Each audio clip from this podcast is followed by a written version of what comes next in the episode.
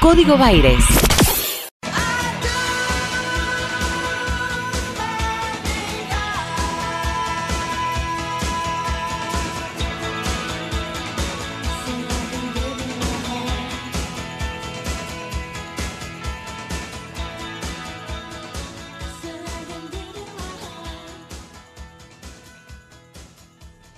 En la antigua Roma había una frase que después se hizo eh, a lo largo de los años, de las épocas, de los países, en todas las geografías, una máxima, de la cual mm, todavía hoy no se puede escapar. Y es, divide y reinarás.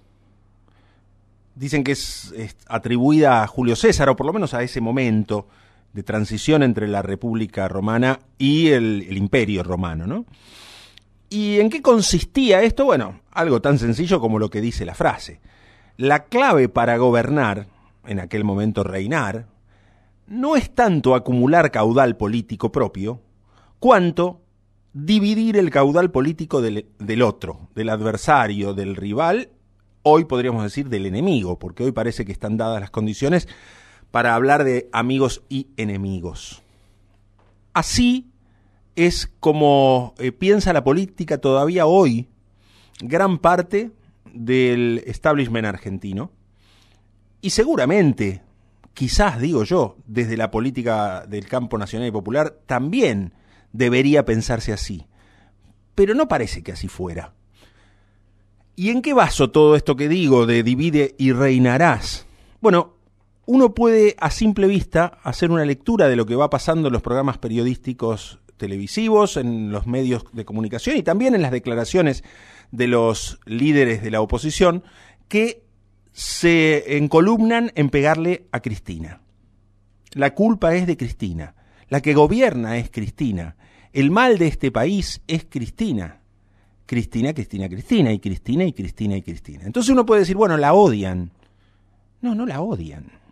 No les importa, Cristina, nada ni la consideran corrupta, ni saben si lo es, quieren creerlo porque quieren comer de su propia o tomar de su propia medicina, a veces para autoconvencerse. En realidad, lo que quieren es ni siquiera sacarla del campo, como ahora anda diciendo el expresidente, del campo político, ni, ni siquiera verla presa. Ya, ya saben que eso no lo pueden conseguir porque es demasiado eh, vergonzoso el modo lo que sí quieren es horadar lo que ella consiguió, sacándolo de la manga, en aquel mayo de 2019, que fue correrse del centro y poner a otra persona en el centro. Entonces, desde ese momento se empieza a nombrar a Alberto Fernández, el actual presidente, como un títere, como alguien que ella puso para piacere, para engañar, para tomarle el pelo a la población y que votaran a alguien que parece moderado, pero ella poder mover los hilos desde atrás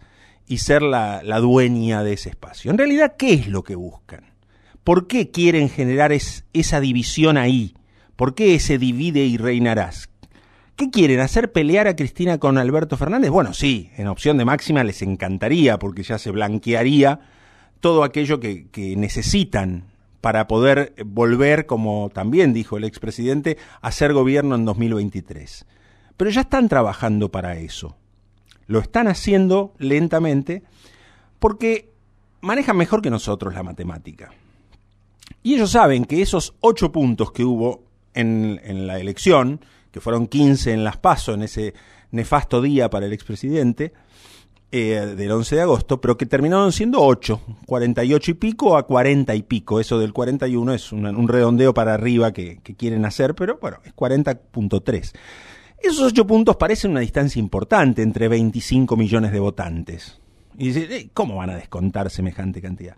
Pero sabemos que la matemática de la, de, la Argentina en materia electoral es distinta. Hay que tener 10 puntos para ganar, arriba de 40, o superar el 45% para que no importe ya si le sacás 10 puntos al que sigue. Eso en época electoral lo tenemos así, eh, en la punta de los dedos, pero cuando se va la época electoral por ahí nos olvidamos de eso. Ellos no se olvidan. Quienes manejan los hilos de casi todo no se olvidan de ese detalle, que son tres puntos. ¿Y cuánto es tres puntos de 25 millones? Y son más o menos 750 mil personas. 750 mil votos. Y ahí es donde apuntan. No apuntan a cambiar la ideología del núcleo duro de unos y de otros, de la derecha o del campo popular, que se lo que apuntan es a dividir el campo popular, porque es la única manera de que en una segunda vuelta de chiripa, quizás como en el 2015, puedan tener esos tres puntos a su favor. ¿Y quiénes son esos tres puntos? Quizás son más de tres, quizás es un 10, quizás es un 12%. Son aquellos que quieren y que pertenecen al campo popular, pero tienen una concepción de la vida un tanto más moderada, más políticamente correcta, más prudente, más dialoguista, menos combativa, eh, menos visceral. Y entonces hay un grupo de esa gente que quizás con la nariz tapada votó Alberto a pesar de que estaba con Cristina. Y ese pequeño o no tan pequeño núcleo de personas hacen la diferencia, hacen ese 3% al cual van a bombardear, ya están bombardeando desde antes de que asumiera Alberto, podemos decir que eso sí empezó a suceder el, el 12 o 13 de agosto, bombardear esa unión a la cual no resisten, porque saben que si se mantiene esa, esa unión durante estos cuatro años, por más que pase lo que pase en las elecciones de medio término, en el 2023 no van a poder ganar aunque el desastre sea mayúsculo en lo económico. Porque es así la Argentina. Hay un campo popular y hay una oligarquía. La oligarquía consigue generalmente los votos de la aspiracionalidad de la clase media, o algunos de ellos, y eso no se va a poder evitar.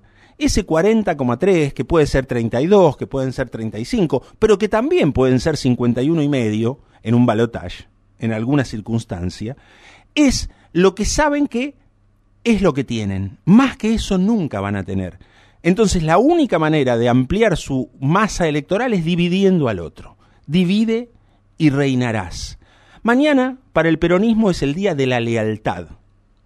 ¿Por qué? Porque el 17 de octubre del 45 un pueblo que no tenía demasiados líderes encuentra el suyo, que venía de, hacía un par de años en una dictadura, pero que había generado algunas leyes que habían favorecido a los trabajadores, y le muestran su lealtad de esa manera. Yo digo que la nueva lealtad es la unidad, o unidad es la nueva lealtad.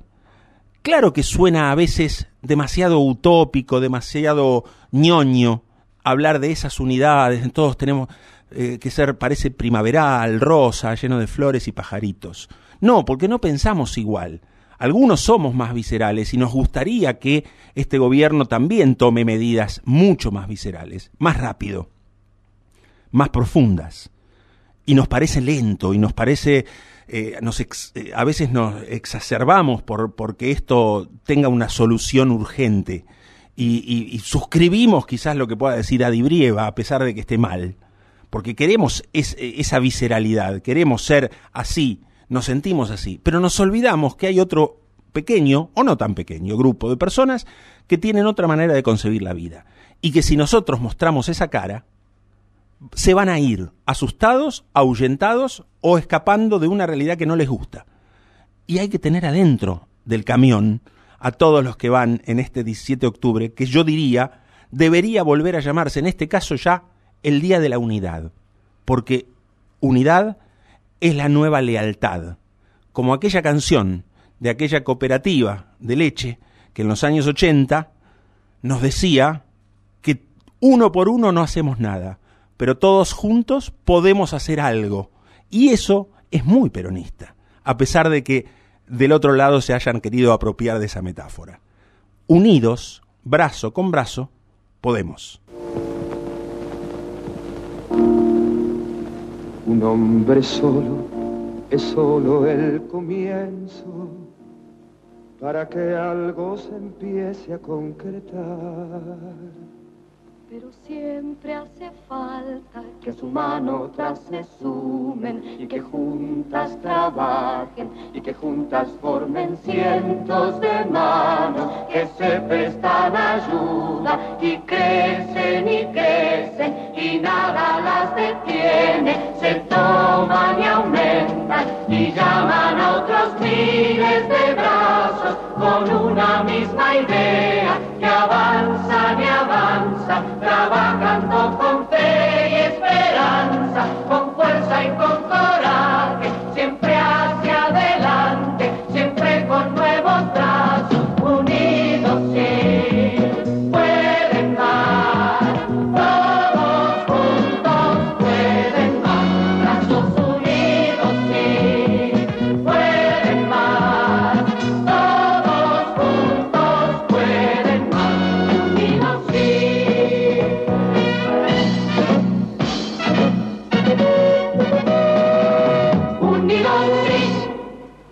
Radio La Plata, 90.9.